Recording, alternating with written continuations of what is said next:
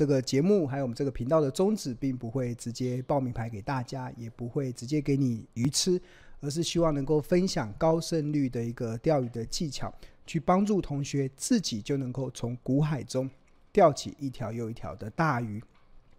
并且透过不断倡导价值投资的精髓，以及买低卖高的交易的策略，去帮助同学在目前资讯爆炸但是却混淆的环境中，能够明辨资讯的真伪，最后每一个人都能够成为卧虎藏龙的投资高手。好，那我们进进进入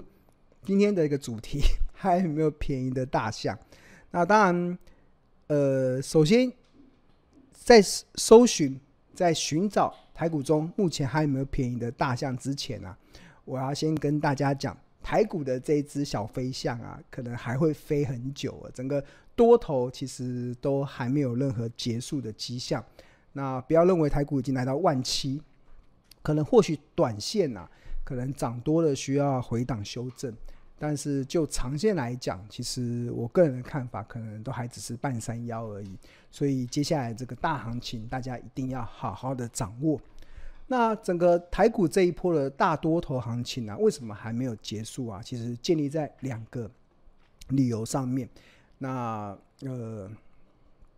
呃，不止两个啦，对啊。但是呃，基本上我这边帮大家整理出。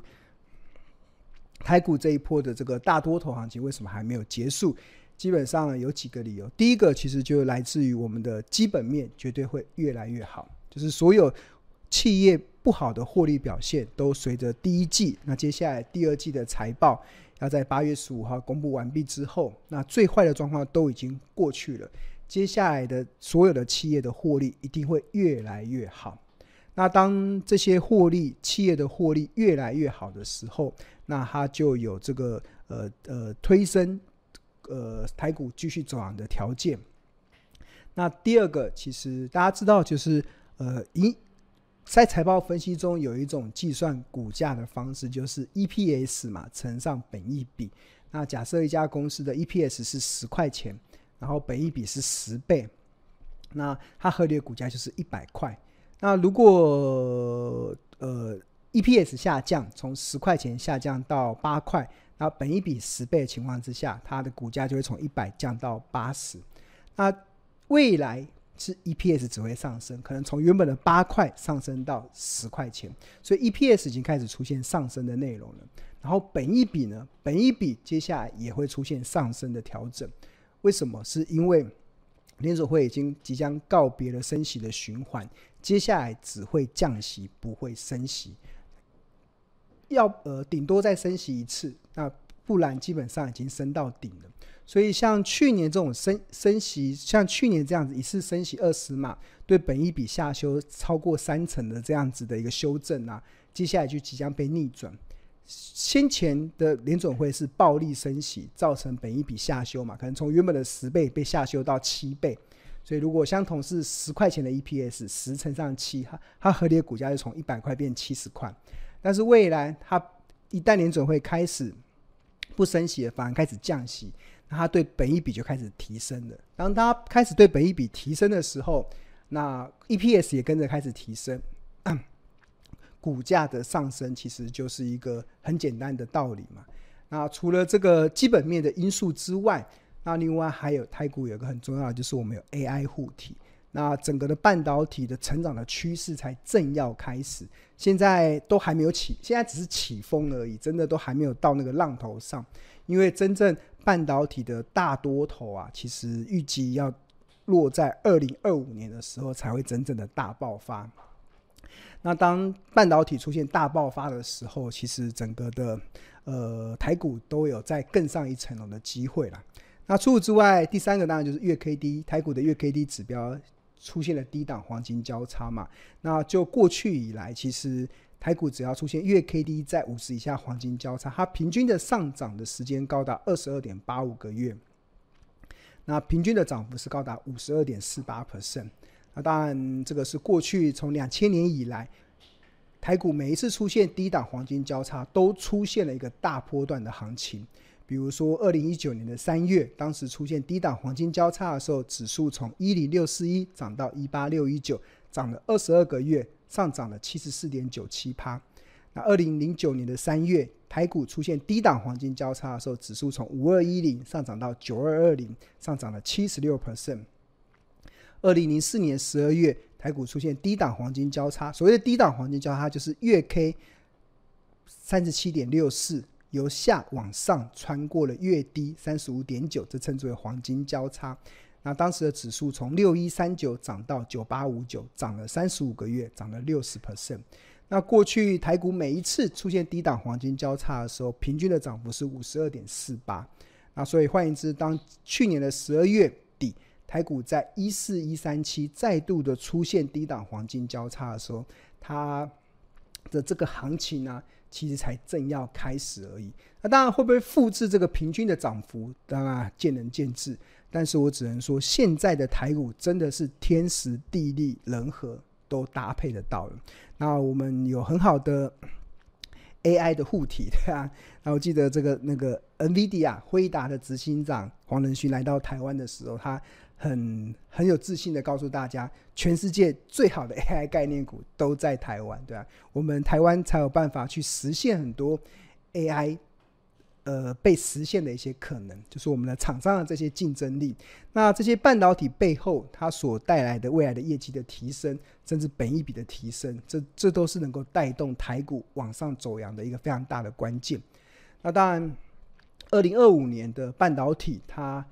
能够出现爆发，其实我这已经在很多的地方一而再、再而三的不断跟大家讲，有来自于三个理由：第一个是企业的换机需求，第二个是个人 PC 与手机的换机需求，那第三个就是通讯数据通讯量，未来十年会成长十倍，未来二十年会成长一百倍。所以目前半导体的产值只有五千七百四十亿，如果以到二零三零年成到一兆美金来看的话，目前真的都只是半山腰而已。所以台股的多头行情是半山腰，台股的半导体产业目前也是半山腰。所以在这样的情况之下，所以大家不要小看接下来这个整个台股多头的持续的力道。那当然，或许啦，短线涨多了会休息，但是时间拉长，我觉得这一波大家真的可以好好的呃期待这一波整个。二零二三、二零二四到二零二五年，这个整个财富、股票财富快速增长的这一次的列车，大家一定要跟紧，一定要跟上，因为你错过了，哇，那你真的要再等下一次，要等很久，真的等非常久，对吧？所以这次的呃财富增长的列车，大家一定要好好的把握，千万不要太快的下车，对吧？太快的下车，你会错失后面的整个大行情。好，那谈到了就是。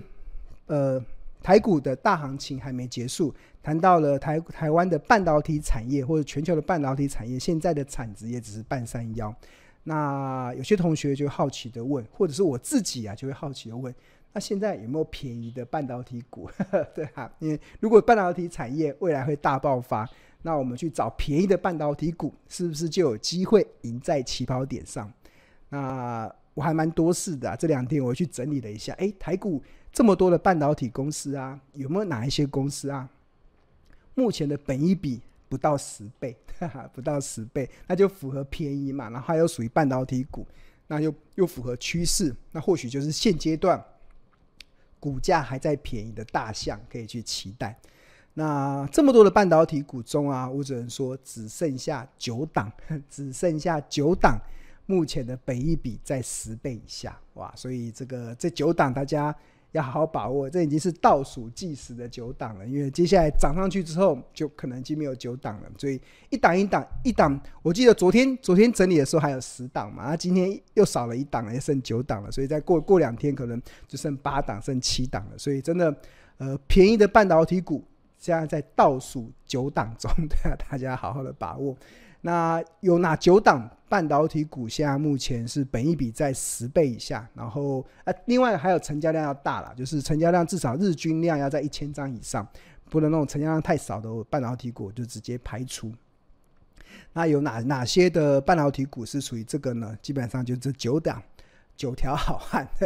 目前股价还便宜的半导体股，那我们用这个六月十四号的收盘价，然后成交量以六月十四号成交量都在一千张以上，然后一共整理了出这九档，然后包含了二三零三的联电，本一比现在是七点九倍，那力积电本一比是七点九四倍，那三二六四的新全本一比是八点三一倍，那三一八九的景硕本一比是八点六倍，三四一三的金鼎本一比是九点零五倍，五四八三的中美金本一比是九点四六倍，三七一的日月光本一比是九点六八倍，六二三九的历程本一比是九点九五倍，那六一四七的奇邦本一比是十倍。那目前台股就只剩下九档，本一比在十倍的半导体股了，这是倒数九档中，大家提供给大家参考了。那这九档里面呢、基本上其实我有看到三个重点啊。第一个重点其实是来自于大家有没有注意到，它有一个明有一个族群是蛮明显的，这个族群就是封测。你看这个三二六四的新全，然后三七一的日月光，六二三九的力成跟六一四七的奇邦，这个都是归类为所谓的封测股里面。所以我们看到近期的投信为什么一直在加码封测股？其实我觉得有一个。一个切入点啊，就是目前的很多的封测股，真的股价都还算便宜，而且都有蛮好的殖利率哦，都有蛮好的殖利率。比如说，我们刚才有跟大家举例，像这个 三七一一的日月光，它现在的殖利率，殖利率是七点零七趴，它今年预计配发八点八块，所以如果以一百二十四点五元的股价来看的话，目前的殖率是七点零七。那比如说像这个三二六四的新全，新全，它今年预计配发三点五元的现金股利，所以以六月十四号六十一点四元的股价来看，值率是五点七趴。那另外像六二三九的历程，历程。它的这个股利，今年预计配发七块钱，所以对照目前的殖利率也来到六点九趴。那另外还有个六一四七的奇邦，它也是 IC 封装测试的，它的这个嗯，今年预计配发五点五元的现金股利，那目前的殖率也高达七点九 percent。所以同学有没有注意到前面的这个半导体里面的有一个族群就是封测？它很明显的，三二六四的新全，三七一的日月光，六二三九的力成，六一四七的奇邦，他们就是符合本一比在十倍以下，然后殖利率都算蛮高的，所以这也解释为什么最近的投信确实是蛮拼命的在买超封测。那当然，另外还有一个封测的一个比较呃明年的一个业绩展望啊，就是二零二四年，据说高通啊把很多原本下给新加坡、下给中国的一些封测的订单都转往到台湾的，因为因应。中美贸中美的地缘政治的关系，所以高通开始转单啊。听说转单台湾很多受惠的厂商，那我觉得这个封测其实是一个大家可以去留意的。好，那那这张图里面第一个是封测嘛，那第二个就是呃，我观察到这里面竟然有一个半导体的设备公司，它三四一三的金鼎，相较于呃金鼎很特别，就是。因为现在很多的半导体公司都已经涨到天上去了，对啊，涨到天上去了。但是我们看到这个金鼎，它基本上它虽然属于半导体设备，但是它竟然股价本一比还在十倍以下，算是一档还没有涨的这个呃半导体设备股，所以这也是可以留意。那它预计今年要配发十三点八元的现金股利，然后所以换算成目前的值率大概是六点七七三 percent。所以这是鸿海集团旗下的一档半导体设备公司，这个是我在这张图里面所看到的第二个重点，就是半导体设备很多都已经飞到天上去了，竟然还有本一比在十倍，然后殖利率在六点八 percent 的一档标的。好，那第三个，第三个其实呃，有人会说是联电、力积电这个二线的这个晶圆厂嘛，但是我不是从这个角度，我我我从这个章里面看到，其实。目前这这九档股票，其实有三档股票，他们目前就是他们的月 K D 出现低档黄金交叉时候的股价，跟它现在目前的股价差不多。那哪三档呢？包含了六七七的利基电，三一八九的景硕，然后还包含了五四八三的中美金。那我们来给大家看一下，先看六七利基电这个 K 线图，然后月线，你看力积电从九十块跌下来，然后 K D 指标在这边出现了低档黄金交叉。那它在去年的十十一月底的时候，月 K D 出现了低档黄金交叉，当时的收盘价在三十三点三，然后现在股价在三十二点三，所以。股价跟这个月 K D 指标出现低档黄金交叉时候的价格是差不多，这是第一档。那另外还有这个景硕三一八九的景硕 A 线，然后一样，它从二五七跌下来的时候，然后它月 K D 指标在今年的一月份，